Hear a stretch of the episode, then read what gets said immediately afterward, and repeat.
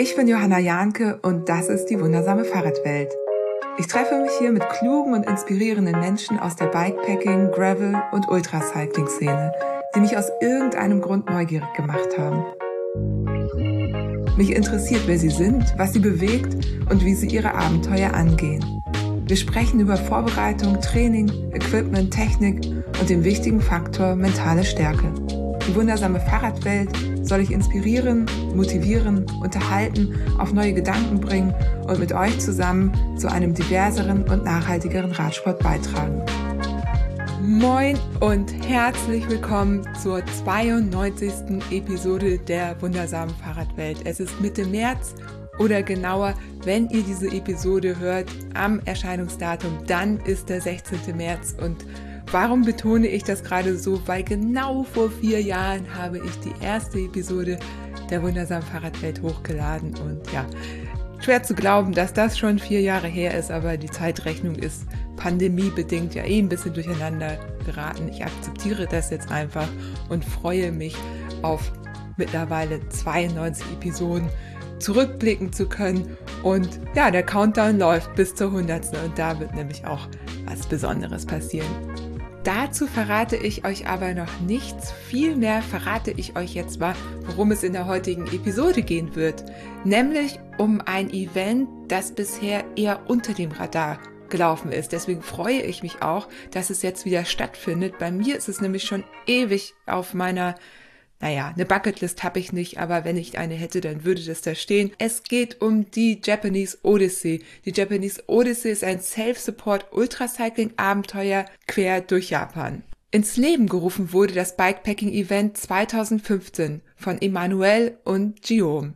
Die zwei Freunde wollten ihre Begeisterung für Japan mit anderen Menschen teilen und riefen dieses Event ins Leben. Das Besondere, es gibt keine Medaillen, kein Ranking, keine veröffentlichten Zeiten. Nach einer dreijährigen Pandemiepause findet die Japanese Odyssey jetzt in 2023 zum ersten Mal wieder statt.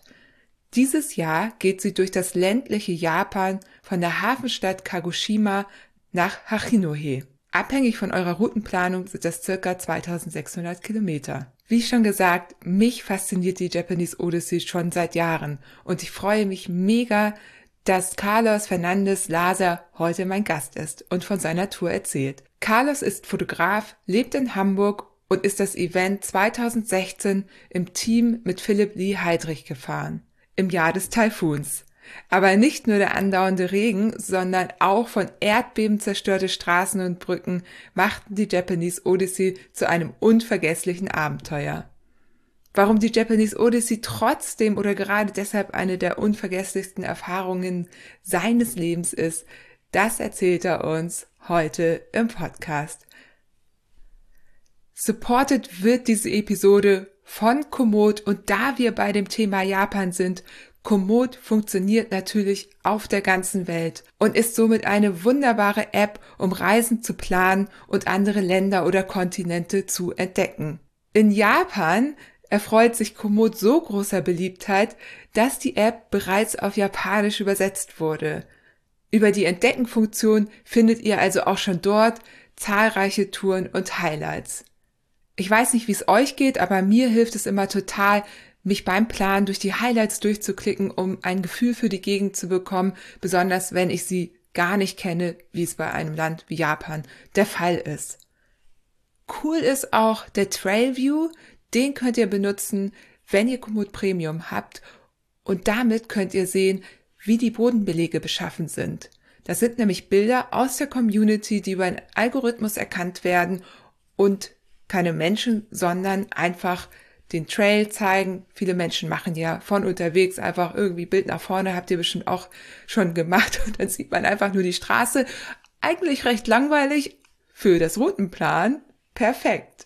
Wenn ihr also Trailview anschaltet, dann habt ihr auf der Karte überall Punkte, könnt da mit der Maus rüberfahren, dann werden euch die Bilder angezeigt und ihr wisst, wie diese Straße wirklich aussieht, ob ihr da langfahren könnt oder nicht. Ja, und wenn ihr gleich Lust bekommt oder während des Podcasts was zu tun haben wollt, dann schaut doch mal in die Collection von Eleonora rein. Die ist die Japanese Odyssey nämlich auch gefahren und es gibt eine ganz tolle Collection mit ihren Touren auf Komoot, die ich euch natürlich in den Shownotes verlinkt habe. Jetzt wünsche ich euch aber erstmal ganz viel Spaß mit dem Interview mit Carlos über die Japanese Odyssey.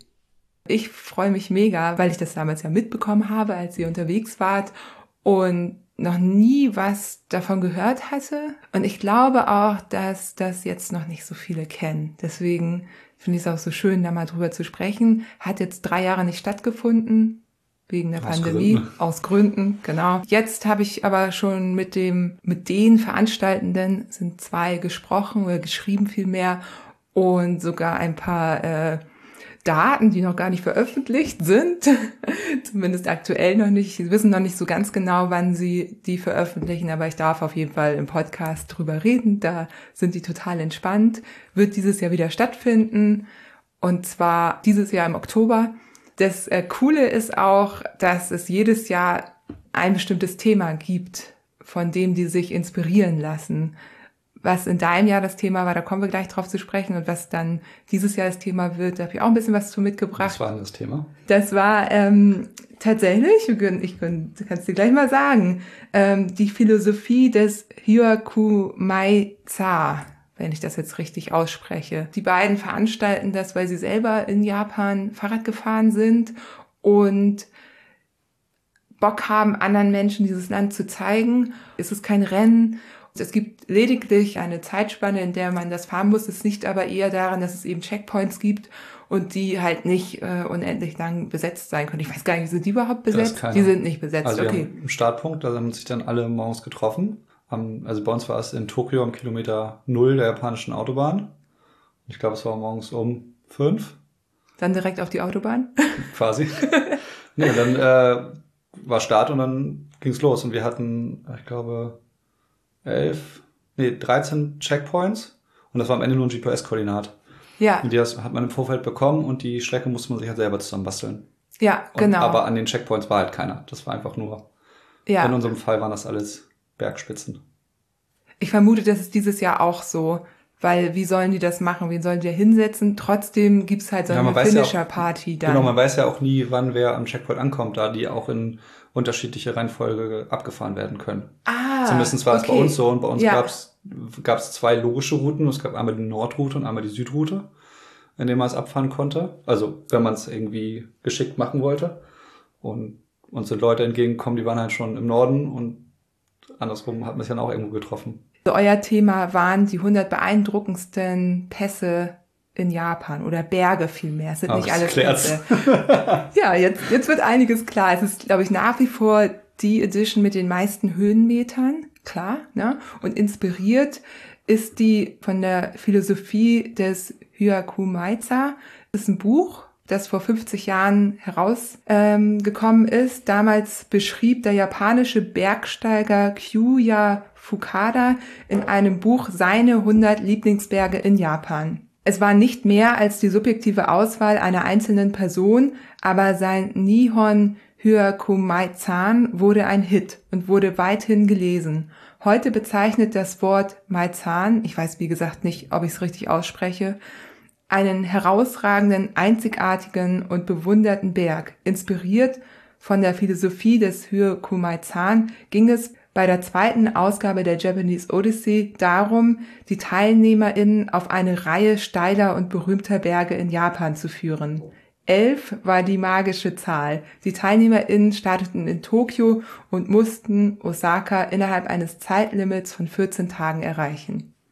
Mhm, das erklärt alles. Ja. ja, das hast du mir aber auch als erstes gesagt, als ich dich gefragt habe, ne, wie die war, die Japanese Odyssey. Du hast gleich irgendwas mit ganz vielen Höhenmetern gesagt. Ja, ja Tag eins war, ich glaube, wir sind 90 Kilometer flach gefahren und dann ging das 20 Prozent steil bergauf. Die ja. Straße war, hatte sogar speziellen Asphalt, glaube ich, für die Autos, weil das so raffelig, riffelig, es war so richtig riffelig, dass man überhaupt hochkommt. Und dann ist man da Mini-Serpentin hochgefahren, um irgendwie oben anzukommen. Ja, weil ich habe ja auch eure Räder gesehen. Ich habe auch schon Fotos bekommen. Emanuel war da sehr, äh, noch nicht mal danach gefragt. Konnte sofort, sich an mich erinnern? ja, er lässt dich schön grüßen. Danke. Und er hofft auch, du verzeihst ihm, weil ja, auf jeden Fall. das zweite Besondere an eurer Edition war ja, dass äh, sie nennen es jetzt the, the Year of the Typhoon, weil es eigentlich durchgehend geregnet hat, ne? Wir hatten von elf Tagen auf dem Rad hatten wir siebeneinhalb bis acht Tage Dauerregen. Krass. Wie hält man denn das durch? Schwimmen. Das war krass, als wir, wir sind in Tokio gestartet und dann in den japanischen Alpen. Und da war im Norden ein Taifun und deswegen haben wir im Süden quasi den Regen abbekommen. Und als wir dann südlicher waren, ist der Taifun quasi, glaube ich, hinter uns rum und haben wir immer noch Regen abbekommen. Also eigentlich hat es nur geregnet. Ja, und ich dachte, vielleicht war das einfach Pech, ne? Aber er hat mir auch geschrieben, dass genau in der Zeit halt auch Taifun-Saison ist. Es gibt so zwei Saisons. Die erste wird Tsuyu genannt und dauert von Ende Mai, Anfang Juni bis spätestens Mitte Juli. Das war jetzt nicht eure. Die zweite wird Akisame genannt und dauert von Mitte September bis Anfang Oktober und wird oft von Taifunen begleitet. Also war ja klar. haben die sich nicht informiert oder haben die das absichtlich gemacht? Na, er schreibt auf jeden Fall, es war eine epische Ausgabe und eine sehr nasse. Wir bezeichnen diese Ausgabe als die mit dem Taifun, denn es regnete die meisten Tage während der Veranstaltung auf die TeilnehmerInnen herab. Ich hoffe, Carlos wird nachsichtig sein. ja. Es war auf jeden Fall ähm, Lebensarbeit, eine lebenserweiternde Erfahrung. Du bist ja nicht alleine hin, sondern mit ähm, deinem Kuppel Philipp Lee Heidrich.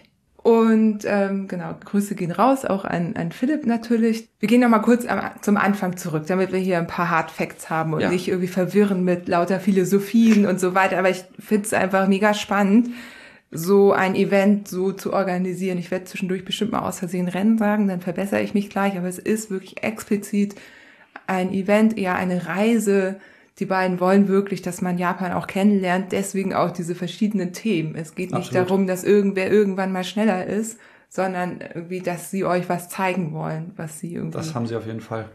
Ich glaube, es kommt so ein bisschen drauf an, wie man das, die Veranstaltung angeht. Philipp und ich haben gesagt, okay, wir probieren es irgendwie zu schaffen und probieren das Maximum für uns halt mit rauszunehmen. Und wenn man, äh, dann gab es aber auch Leute, die das halt wirklich gesagt haben, okay, ich möchte so schnell schaffen, wie es halt geht.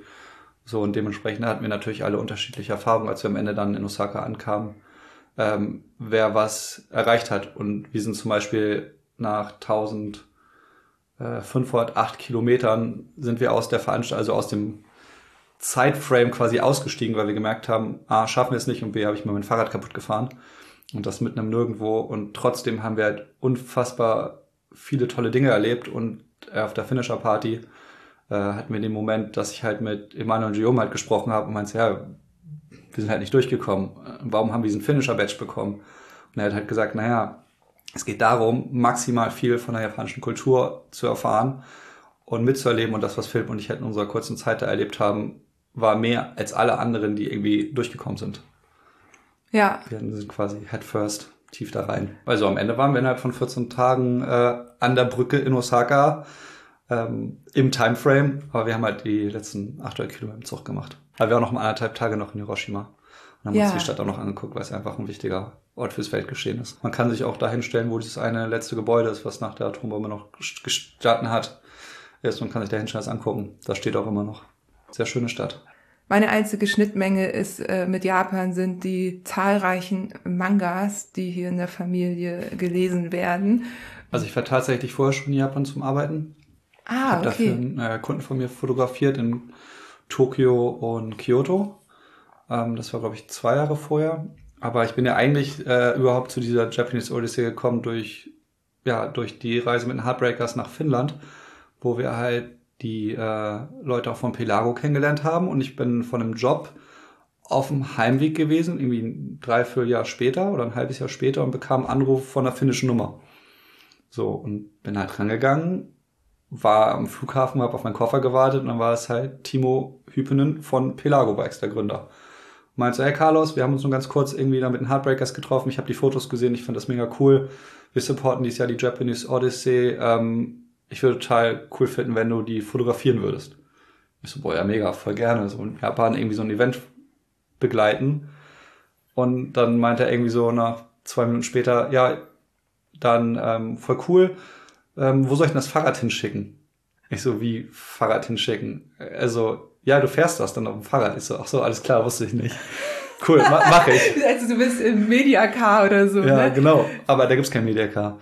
Und dann war ich, alles klar, mache ich. Und dann meinte ja, und wenn du noch irgendwie jemand kennst, der es auch machen würde, so, wir könnten auch noch ein zweites Fahrrad schicken, das würden wir irgendwie hinkriegen.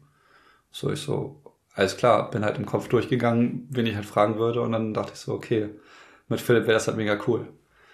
Und dann habe ich Philipp angerufen danach und dann war so, also ja klar, machen wir. Hatten ja. beide aber mit diesen Ultra-Endurance-Geschichten unsupported. Ähm, das haben wir halt noch nie vorher gemacht. Ja. So, aber zu dem Zeitpunkt war Bikepacken halt auch nicht das, was es jetzt ist. Irgendwie, wir sind dann, ja, ich meine, Ortlieb hat da zu dem Zeitpunkt den ersten Satz Taschen überhaupt fürs Bikepacken rausgebracht. Vorher gab es halt nur die klassischen Radreisetaschen, die man so kannte. Und dann, ähm, ja, sind wir das Thema angegangen. Ich sage nochmal, wann es war. 2016. Ne? Ja. Ähm, einfach mal, ich bin 2018 das Transcontinental Race gefahren. 2017 meine erste mhm. Bikepacking-Tour. Transcontinental war, glaube ich, zu dem Zeitpunkt das, also die einzige große internationale Veranstaltung. Genau. Ich glaube, die waren am Anfang auch so, genauso wie bei der Japanese Odyssey. Das waren ja auch am Anfang eine Handvoll Leute nur, die sich da irgendwie getroffen haben in ja. der ersten Edition. Ich weiß nicht, wie viele wart ihr in dem Jahr?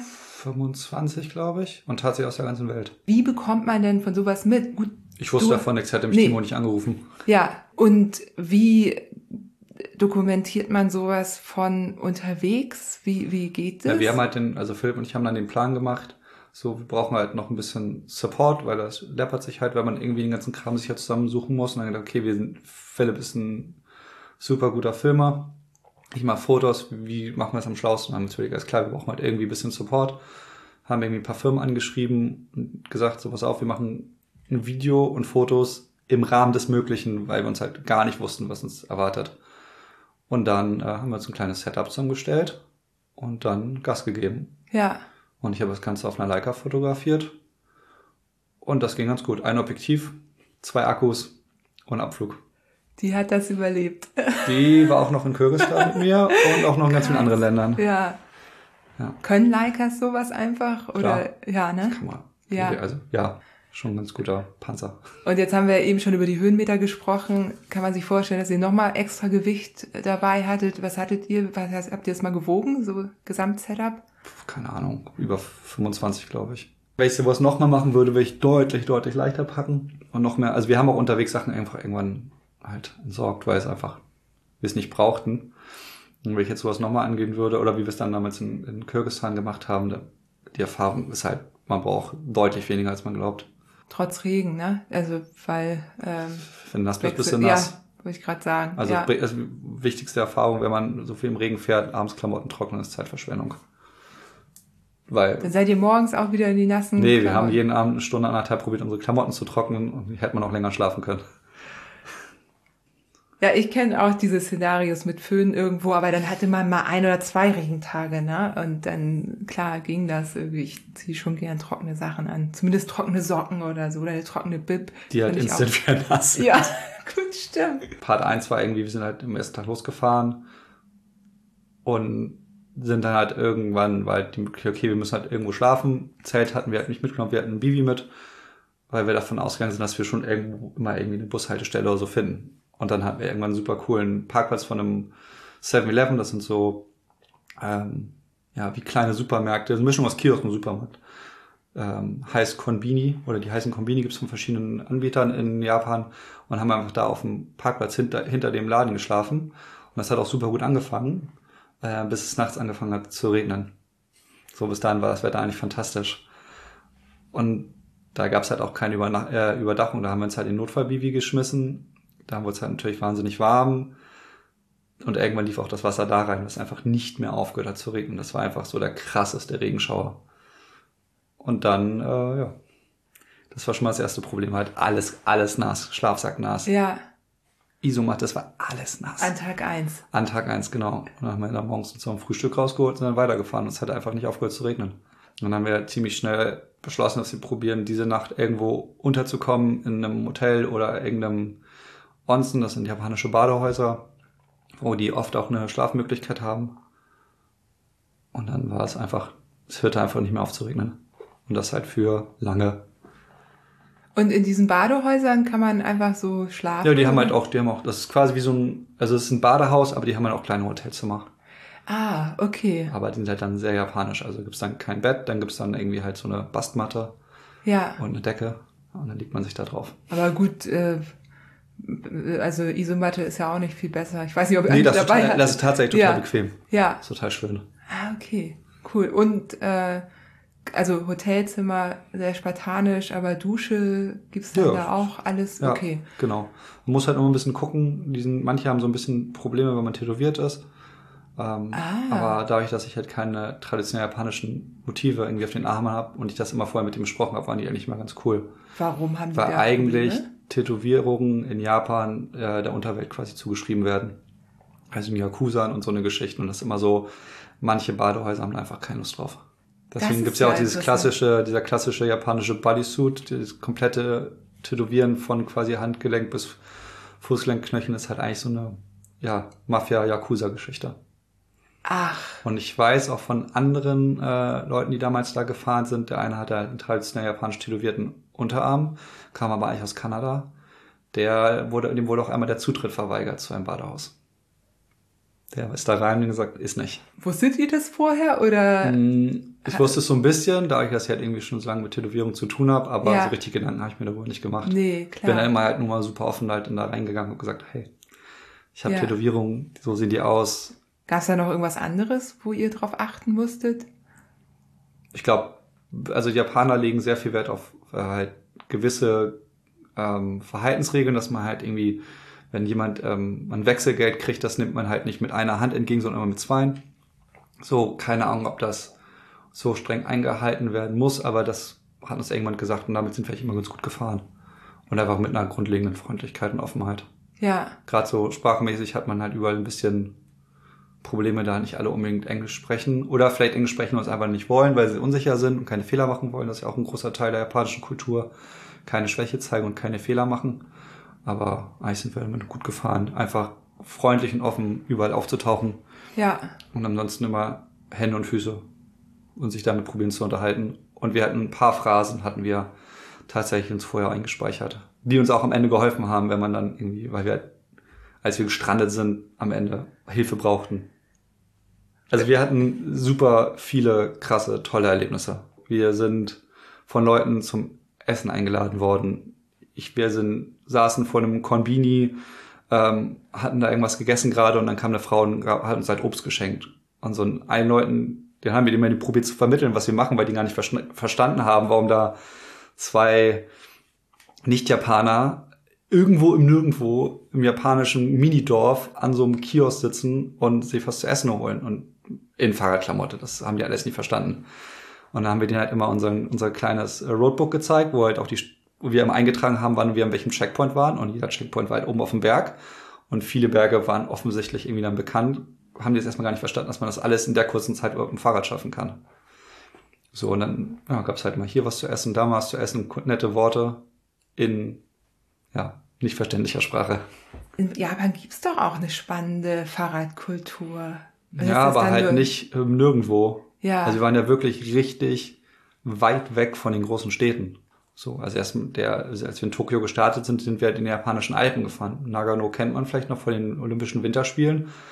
Aber ansonsten ist da halt auch ganz viel Niemandsland. Also ich stelle mir das manchmal so vor, wir in so Dörfern waren, die wahrscheinlich wie so ein Alpendorf sind, wo kein Tourist sich hin verirrt.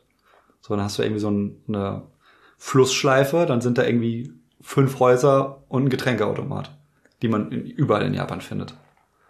Ja, wollte ich gerade fragen, wie versorgt man sich denn dann? Konbinis. Die sind gut die, ausgestattet. Okay, und die gibt's dann überall? Die gibt's überall. Ja. Auch manchmal so, wie gesagt, es gibt so, wir sind durch Dörfer gefahren, die hatten vier Häuser und einen Getränkeautomat. Da hat man da seine japanischen Limos bekommen oder Wasser oder sonst was, teilweise auch heiße Getränke. Aber das gibt's halt einfach überall. Und konntet ihr gut erkennen, was das ist? Weil Nö. Nee.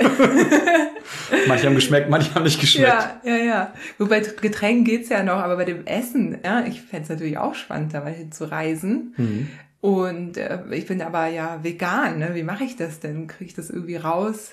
Ich glaube, das ist kein Problem. Also da, da ich das ja auch, also was immer super lecker war, es gab immer auch so Reissnacks, die waren eigentlich am Ende so groß wie so ein Müsli-Riegel.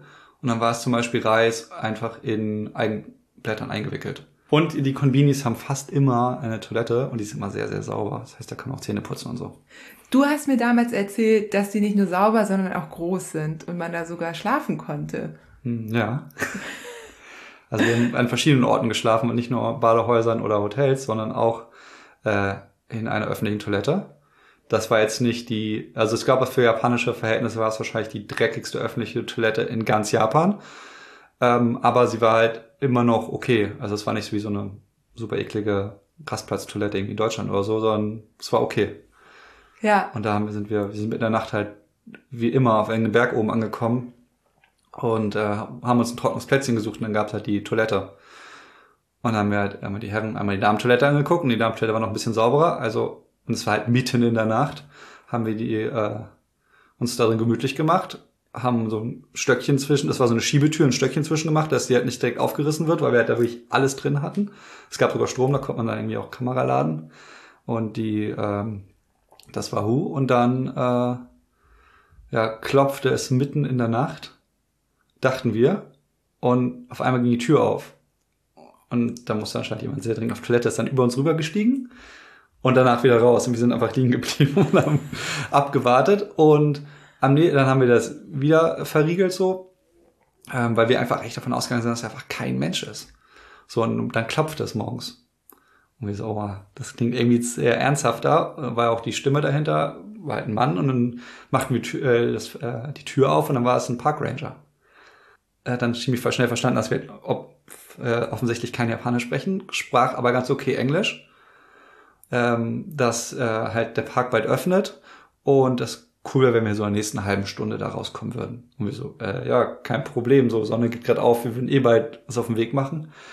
Und dann stellt sich irgendwann raus, dass er Lehrer ist und ich glaube, ich glaube sogar für Deutsch. Ich weiß es nicht mehr, das ist so eine ein bisschen verschwommene Erinnerung. Auf jeden Fall hat er uns zum Frühstück eingeladen.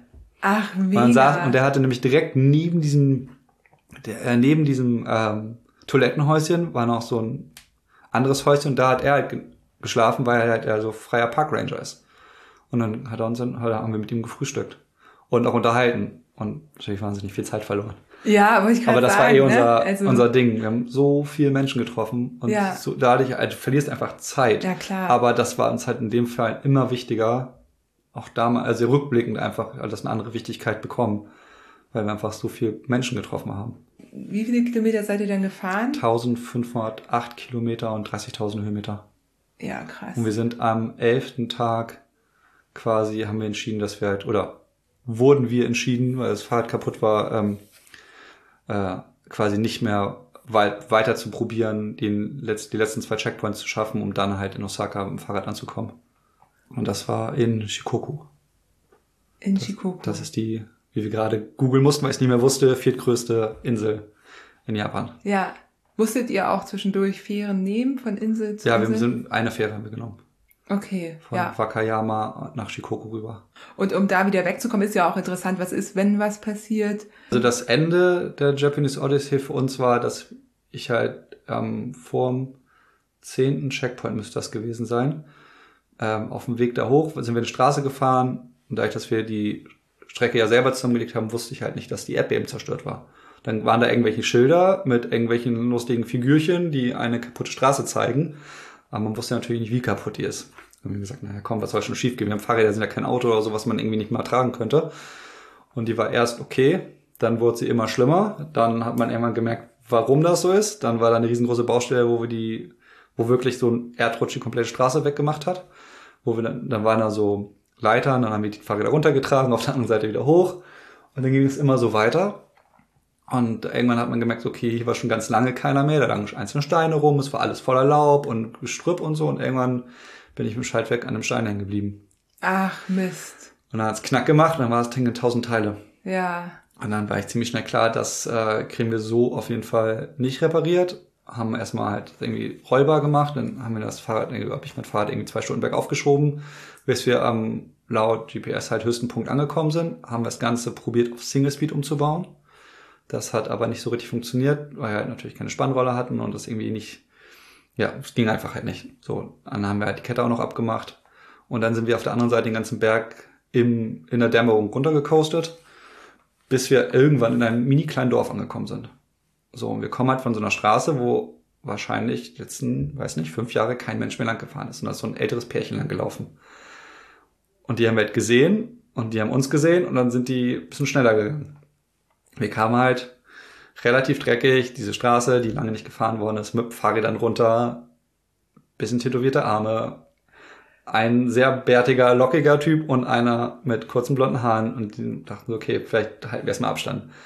Dann habe ich halt mein Handy gezückt, habe schnell, wir bräuchten Hilfe rausgesucht. Das hatten wir uns halt vorher aufgeschrieben und habe das immer so gezeigt. Und irgendwann kam der Mann so langsam auf mich zu, las das und war dann so ein bisschen hin und her gerissen und hat dann aber irgendwann seine Tochter was, genau seine Tochter angerufen. So, dann haben wir probiert irgendwie mit ja, gebrochenem Englisch für sie und irgendwie zu kommunizieren und dann war irgendwann klar, okay, sie würde irgendwie vorbeikommen. So, dann haben wir da eine halbe, dreiviertel Stunde am Straßenrand gesessen mit diesem älteren Pärchen, was uns einfach nur angeguckt hat. Und irgendwann ähm, kam dann halt die Tochter von denen mit zwei Kindern in Schlafanzügen und hat halt weiter probiert, das irgendwie mit uns zu regeln. So, dann irgendwie haben wir irgendwie Google Translate gemacht und dann meinten die, ja, wir müssen die Polizei rufen. Wieso? Wir brauchen keine Polizei, wir brauchen einfach nur entweder ein trockenes Plätzchen, wo wir die Nacht schlafen können oder irgendwie die Möglichkeit, in die nächstgrößere Stadt zu kommen. Und irgendwann tauchte dann ein Mann auf, lasst ihn vielleicht Mitte 20 gewesen sein, vielleicht ein bisschen älter. So, und der hat sich dann auch noch uns angenommen. Und irgendwann kam die Polizei noch dazu. So. Die, die, die anscheinend irgendwann zwischendurch gerufen haben. Wir dachten so, okay, jetzt wird es langsam vielleicht kompliziert. Und die Polizei hatte, die waren zu, weiß nicht, viert oder fünft, fragte dann irgendwann, wie viel Geld wir haben. Und wir so, okay, das ist jetzt irgendwie erstmal komisch, aber eigentlich sind ist Japan nicht so, dass man das Gefühl hat, die wollen dann irgendwie abziehen oder sowas. Wir haben uns dann irgendwas halt überlegt, so keine Ahnung, wir haben gesagt, ja, wir haben irgendwie 80 Euro umgerechnet. Ich weiß nicht, wie viel das in Yen ist. Und die waren dann so, ja, okay, wir gucken mal, was wir machen können. Und irgendwann meinten sie, ja, ihr müsst jetzt eure Fahrräder einladen. In das Polizeiauto. Und ich so, okay. Das wollten wir aber eigentlich gar nicht, weil wir irgendwie noch weitermachen wollten. So, und wollten irgendwie eine Lösung finden, dass wir vielleicht noch am nächsten Tag halt weiter Radfahren können. Und dann waren die Fahrräder halt in dem Auto und irgendwann meinte halt der ähm, jüngere Mann, der dazugekommen ist, ihr könnt bei mir schlafen, ich kümmere mich. Mega. Und wir so, wow. alles klar. Und ich glaube, das war halt mit Abstand der einzig junge Mann in diesem Dorf, weil Japan ist eine wahnsinnig alte Gesellschaft. Genau, die Polizei hat uns zu ihm hingefahren. Die älteren Herrschaften waren nicht mehr da, die äh, Tochter von denen war nicht mehr da und er hat dann gesagt, alles klar, ihr könnt hier schlafen. Und er sprach halt auch ein bisschen Englisch. So, und irgendwann ging er und wir waren halt bei ihm zu Hause. Wir konnten uns halt duschen und dann kam er mit Essen und das haben wir mit seinen Nachbarn irgendwie gemacht oder hatten das über und haben wir noch Essen bekommen. Ähm, und umso mehr wir darüber nachgedacht haben, das Einzige, was die Polizei eigentlich wollte, also warum die gefragt haben, wie viel Geld wir haben, war, um uns eine Unterkunft in der nächstgrößeren Stadt zu finden. Ach so. Also sie wollten okay. uns eigentlich, also das hat sich dann so rausgekriegt, die wollten ja. uns eigentlich halt noch voll helfen. Ja. Aber ja. das fühlt sich halt irgendwie, Aber, ist man halt das so gewohnt, dass ja. man immer eher ein bisschen skeptisch ist. Ja aber halt nicht in Japan. Das würde halt nie ein japanischer Polizist machen. Die sind so immer, also alle in Japan sind super hilfsbereit. So, auf jeden Fall saßen wir dann halt bei dem Mann und haben mit ihm gegessen. Dann hat er irgendwann noch uns ein Bier gegeben und dann haben wir da irgendwie gequatscht und irgendwann macht er Fernseher an und dann lief da irgendwie eine deutsche Serie über Geister. Auf Japanisch halt irgendwie mit übersetzt und dann haben wir es irgendwie zusammen geguckt und irgendwann rollte er die Schlafmatten aus und dann haben wir alle zusammen, weil es halt kein Schlafzimmer bei ihm gab, halt alle in einem Zimmer geschlafen. Ja, so, krass. und dann nächsten Morgen, als wenn alle wach waren, sagte er so, ähm, ich fahre euch jetzt zu meinem Man Cave. Fahrräder könnt ihr hier lassen, wie ja wie Man Cave. So, also ja, ich muss jetzt arbeiten, ich komme dann gegen Mittag wieder, ich bringe euch zu meinem Man Cave. Wieso, alles klar. Steige mit ins Auto, fährt ein bisschen durchs halbe Dorf und dann hat er so eine kleine Hütte da, mit einem großen Fenster und einem Couch, schnell im Internet, Blick auf die Berge, hat uns was zu trinken hingestellt und gesagt, alles klar, ich komme heute Nachmittag wieder. Mega. Und irgendwann kam er mittags wieder mit Essen vom Markt. Wir haben noch gegessen und dann meinte er, alles klar, ich fahre euch jetzt in die nächste Stadt. Und dann hat er uns in die nächste Stadt gefahren, zu einem Fahrradladen, hat uns das alles gemanagt, dass wir da irgendwie die Räder reparieren konnten, oder mein Rad reparieren konnten. Und dann fällt mir gesagt, alles klar, besser als das wird das nicht. So, das ist einfach der absolute Endgegner, weil eigentlich ist es wohl so, in Japan wirst du nicht zu den Leuten privat nach Hause eingeladen. Das ist immer so deren Refugium und triffst dich eher, wenn draußen. So, und das konnte nicht besser sein. So, und wir wurden vorher schon von Leuten zum Frühstück eingeladen. Und es sind so viele Sachen passiert. Und da haben wir gesagt, das war's. Wir hören jetzt auf. Wir fahren jetzt mit dem Zug ans Ende der Insel, fahren dann mit der Fähre nach Hiroshima, gucken uns noch die Stadt an und fahren dann mit dem Zug weiter nach Osaka, um pünktlich halt zum Finale zu sein.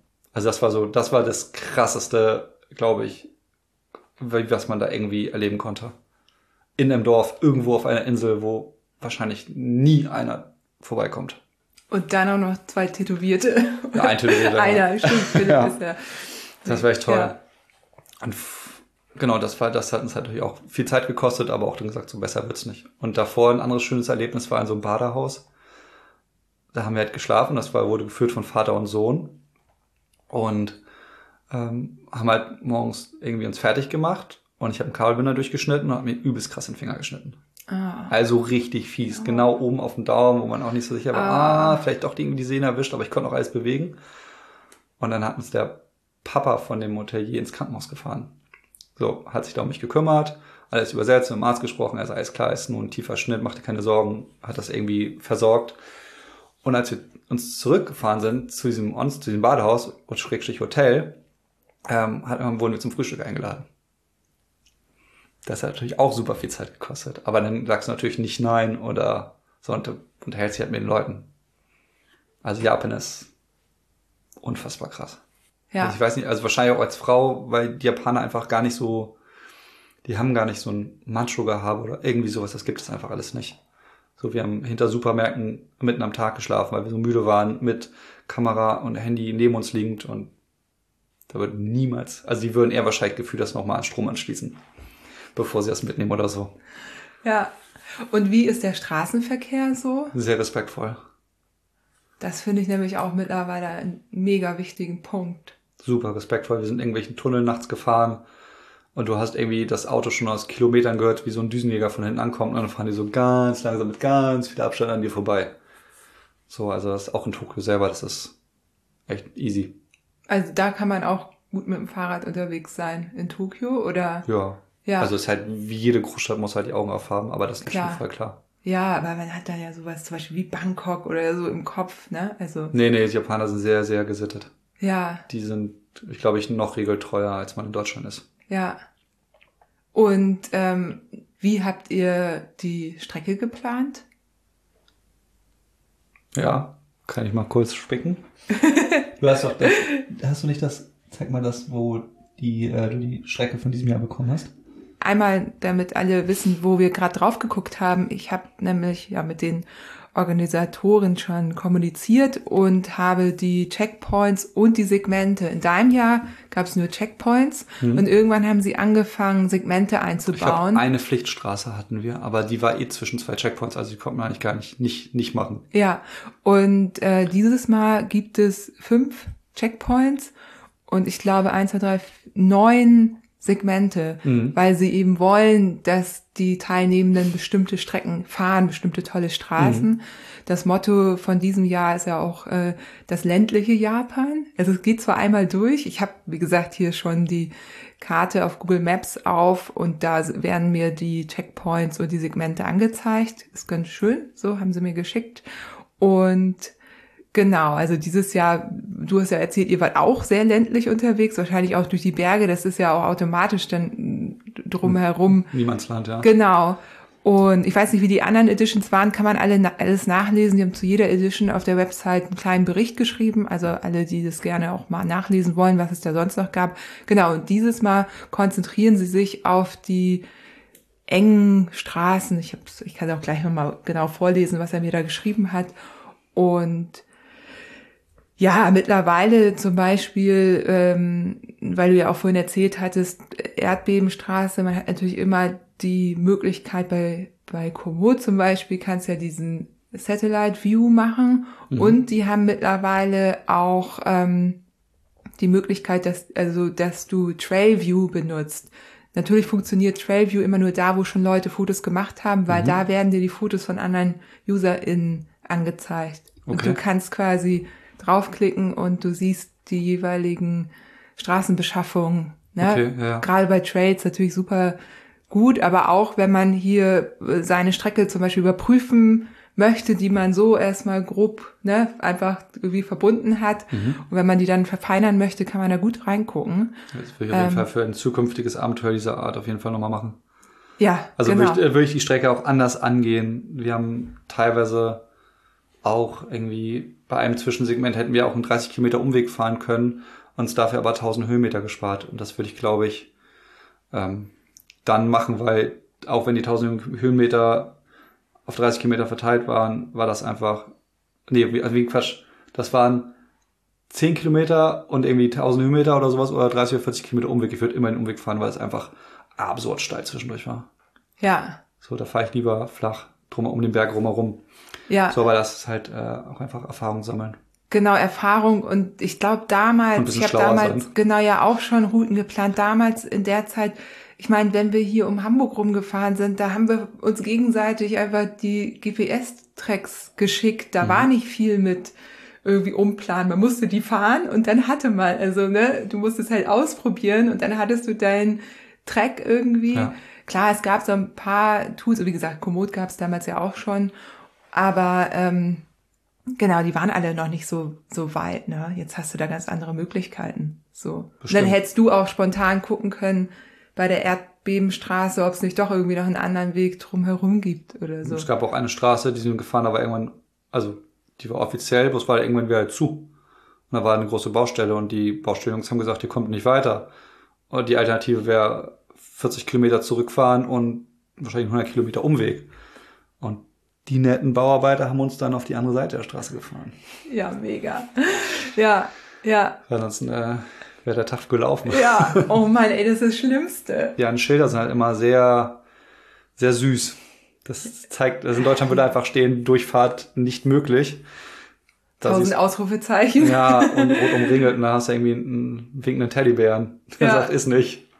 Den haben wir natürlich nicht so ernst genommen. Nee. Würde ich auch nicht. Und wie war das so mit Netzabdeckung? Also konntet, oder wie hast du das gemacht?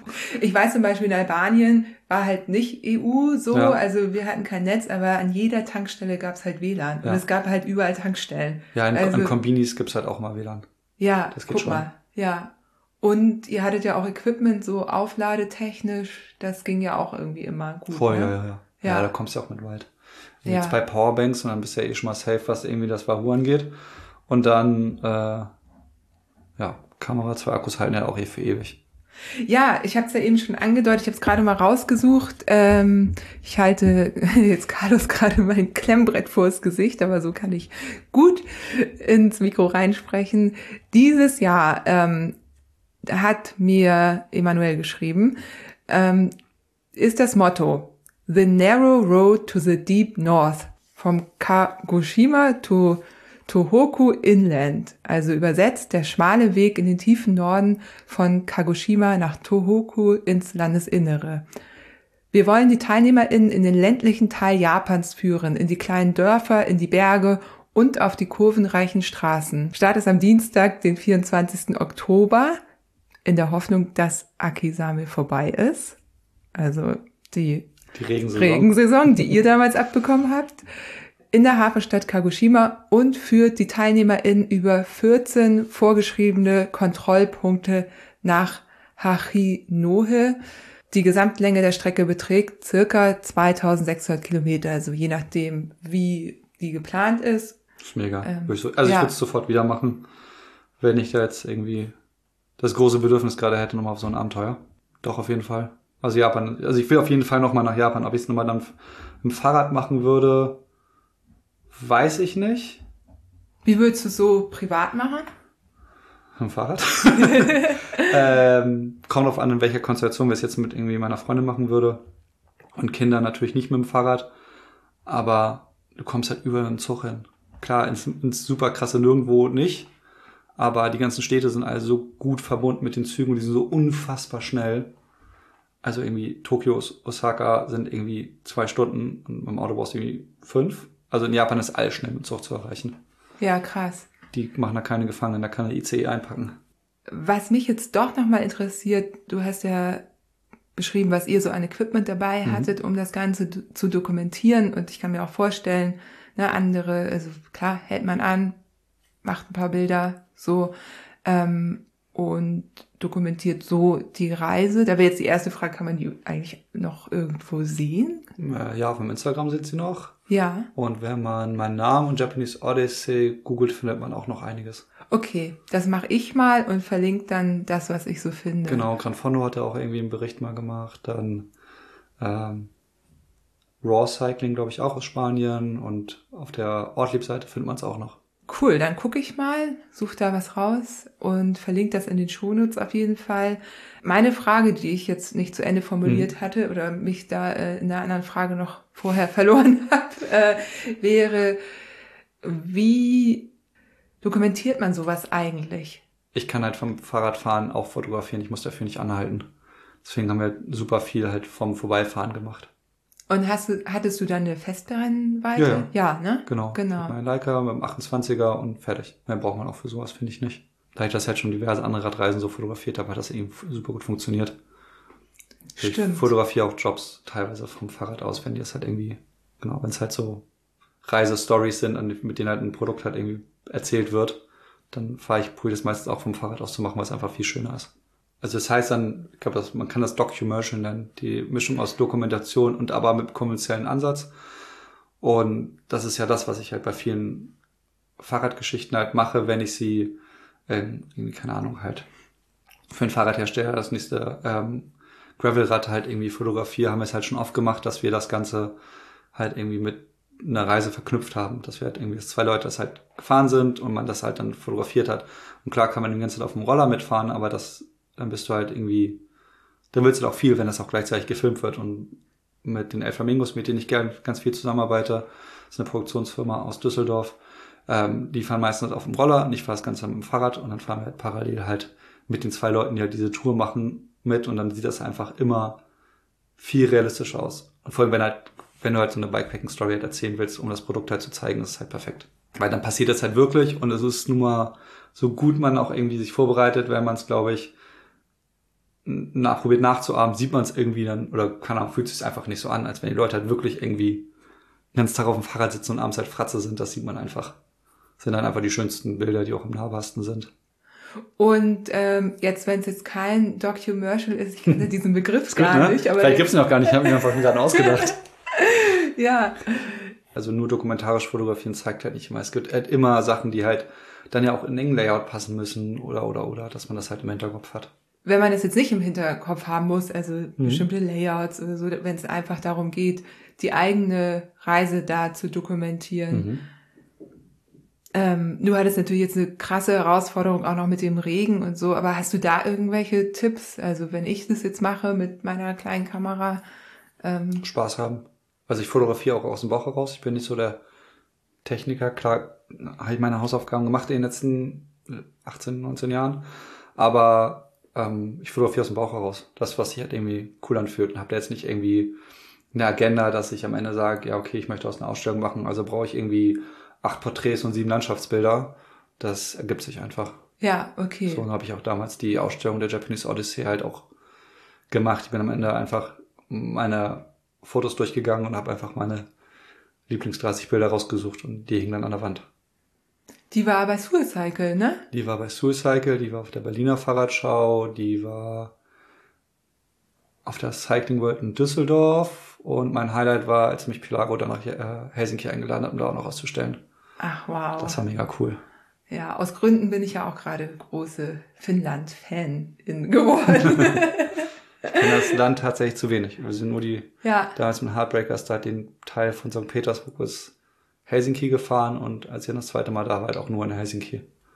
Ich glaube, da gibt's auch noch viel zu sehen. Ja, und vor allem gibt's wohl echt viele Gravel Roads, ne, weil einfach viele Straßen Gravel sind da, weil das Land ist einfach so groß und gibt nicht so viele Menschen, genau. Und es soll richtig cool sein, auch um Helsinki rum tatsächlich. Also da Richtung, weiter Richtung Westen, so an der Küste lang. Da mhm. sind jetzt auch ein paar Events im Sommer.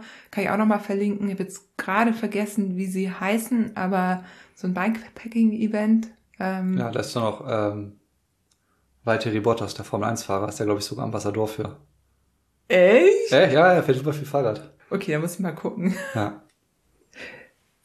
So eine ganz klassische Frage. Wir haben ja, also wir sind ja jetzt auch schon ein bisschen drauf eingegangen, aber nehmen wir mal an, jemand würde überlegen, die dieses Jahr mitzufahren. Mhm. Was wären so deine ultimativen Tipps dafür, überhaupt nach in Japan zu fahren ne? und dann ähm, im speziellen im ländlichen Japan?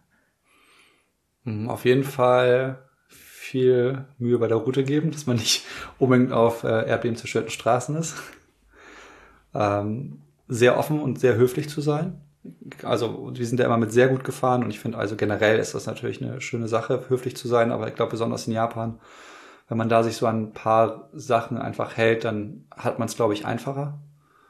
Ähm, Google Translate vorher runterladen. Ähm, dass es auch offline auf jeden Fall funktioniert. Ja, einfach offen sein. Das Land ist Endgegner. Es ist ja. super schön. Und immer bereit sein, auch mit Händen und Füßen mit den Leuten zu kommunizieren. Das ja. ging auch echt gut. Und ist das so ein Land, wo man immer eher mehr in der Food Pouch hat oder weniger? Du sagtest ja, dieser Essen ist immer, also Essen ist eher gut zu haben. Also wir hatten auch mal Regionen, wo jetzt nicht so viele Konbinis waren, aber wir hatten nie den Punkt, dass wir gesagt haben, oh krass, jetzt irgendwie gab es gefühlt den ganzen Tag nichts zu essen. So klar, wenn du für den Tag was dabei hast, ist cool, weil dann zwischendurch findest du eh mal was. Und die Konbinis sind halt immer gut, um sich irgendwie einmal kurz frisch zu machen oder halt einfach mal kurz auch was Warmes zu essen, weil die machen auch Essen warm. Ja. Du kannst da quasi fertig Essen kaufen und dann fragst du, äh, ob die es warm machen können. Also wir haben es immer, äh, englische Worte in, in Japan kriegen immer ein O dran. Und Ach. tatsächlich aufwärmen ist Hotto. Hotto, Hot okay. -O. Und das Wie hat funktioniert. Dann hast du denen das gegeben und Hotto. Ja. Und dann hast du dann die Fragen angeguckt. Und dann in der Regel haben sie dann warm gemacht. In der Mikrowelle dann hat man zumindest warmes Fertignudelgericht oder so gehabt. Ja. Das war ganz cool. Und so Getränke, also muss ich jetzt irgendwie zwei extra Wasserflaschen nee. noch irgendwie, nee, ne? Nee, wir haben äh, Automaten. Es gibt überall okay. Automaten. Ja. Also es, wir haben auch Automaten gefunden, da war nichts. War einfach ja. eine Lampe mit so eine Straßenlaterne und ein Automat. Dann konntest du ja was holen. Okay, cool. Ja, weil das sind ja wichtige Punkte, wenn man so sein Setup ja. irgendwie plant. Voll. Und was man, glaube ich, auch auf jeden Fall, man sollte sich auf jeden Fall Zeit für Tokio nehmen, wenn man irgendwie über Tokio einreist, auf jeden Fall eine Woche einfach in Tokio sein. Und einfach nur spazieren gehen. Die Stadt ist der absolute Wahnsinn. So. Und hier kostentechnisch, ich habe gehört, Japan ist relativ teuer. Mm, es ist, glaube ich, ja, wir haben nie Kassenschutz gemacht. Aber aus Gründen. ich weiß nicht, ich glaube, ich glaub, wahrscheinlich ist Japan ein bisschen teurer als Deutschland, aber es ist jetzt nicht so ein Riesengap, dass man das Gefühl hat, oh krass, irgendwie ich bezahle für ein Bier 15 Euro, wie irgendwie in Norwegen. So ist es nicht. Und die Unterkünfte, was habt ihr für so ein Badehaus dann bezahlt? Ich glaube, das war irgendwas zwischen 20 und 40 Euro. Und würdest du jetzt, wenn du das nochmal fahren würdest, einfach komplett auf Übernachtungszeug verzichten nein. und drin? Okay. Nein, nein. Wir haben ja, ja auch, äh, wir haben auch in der Bushaltestelle geschlafen, in dieser Toilette, in halt irgendwie hinterm Bauma äh, Baumarkt, hinterm Supermarkt. Ähm, ich würde mir entweder für die nächste Reise ein, ein Zelt mitnehmen, was halt auch so frei stehen kann, oder einen vernünftigeren Biwak. Okay, also. So, weil das war irgendwie schon, das hat manchmal einfach auch Zeit geraubt und manchmal bist du einfach im Nirgendwo und dann hast du einfach keinen Bock mehr. Und dann willst du einfach nur dich irgendwo hinlegen, dann ist das natürlich viel schöner, wenn du irgendwie da frei bist. Ja. So.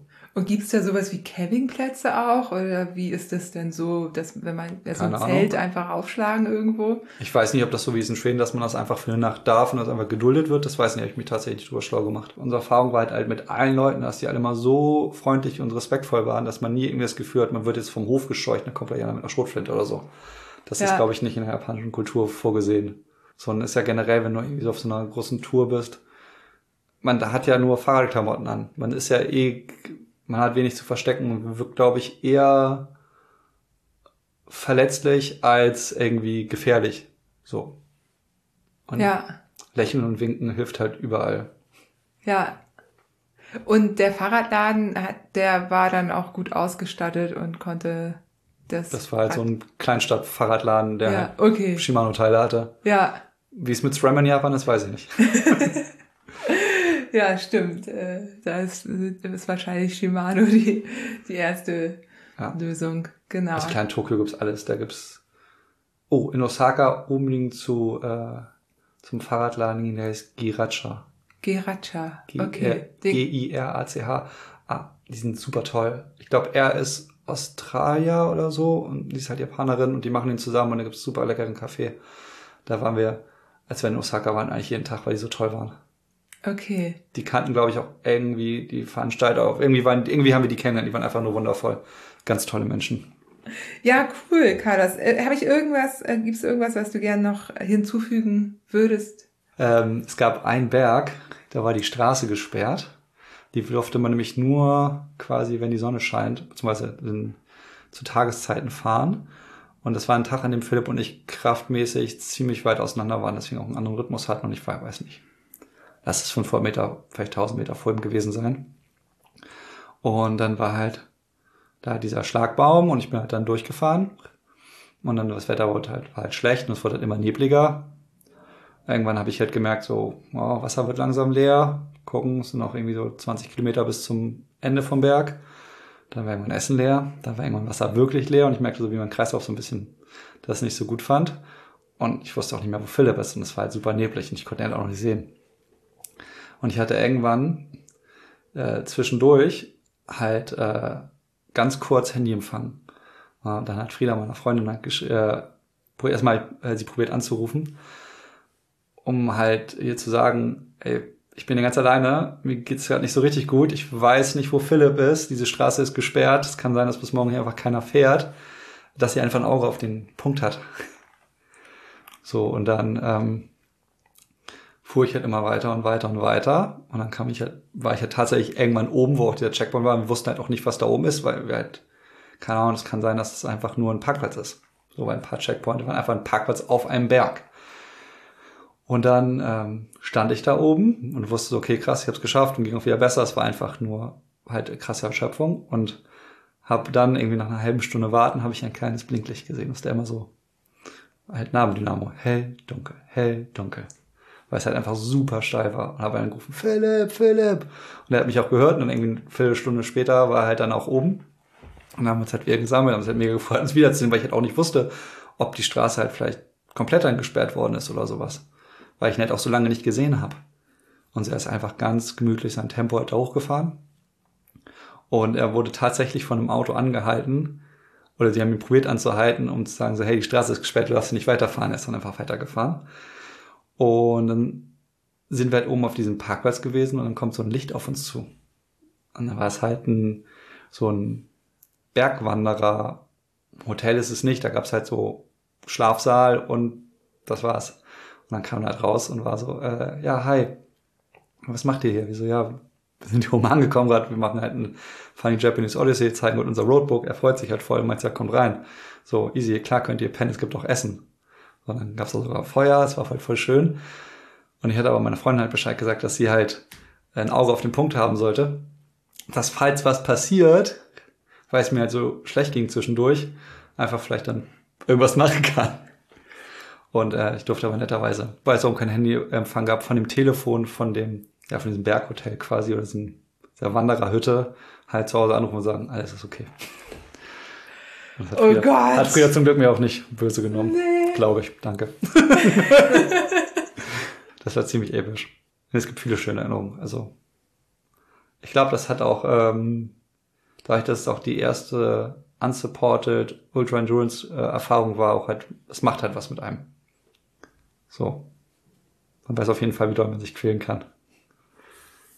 Ja, und wie viel möglich ist. Ja. Wie hilfsbereit Menschen sind. Voll. Es hat äh, viele Türen noch geöffnet danach, weil die Ausstellung, die hat ganz schön viel, hat viele Leute gesehen. Ich wurde von Arte Tracks interviewt. Ja, leider gibt's den Bericht online nicht mehr, aber die haben so einen zwei Minuten über mich gemacht. Ja, cool. War ich sehr, sehr stolz. Ja. Ja, vielen Dank, Carlos. Ich danke dir. Ja, das war jetzt tatsächlich das erste Mal, dass ich einen Podcast mit jemandem aufgenommen habe, dessen Ultracycling-Abenteuer so lang zurückliegt. Sieben Jahre ist es her, dass Carlos mit seinem Kumpel Philipp die Japanese Odyssey mitgefahren ist. Und ja, spannend, was da so hängen geblieben ist und was auch nicht. Ich bin auf jeden Fall immer noch geflasht. Ich finde die Japanese Odyssey mega spannend. Wer weiß, vielleicht fährt ja jemand von euch mit oder hat jetzt Lust bekommen, dann sagt doch mal Bescheid. Das würde mich wirklich interessieren. Ich freue mich über euer Feedback, über eure Rezension auf Apple Podcasts, über eure 5-Sterne-Bewertung auf Spotify Sharing is caring. Teilt diese Episode mit euren FreundInnen, wenn ihr denkt, dass die was für sie sein könnte. Und wir hören uns wieder in zwei Wochen. Bis dahin.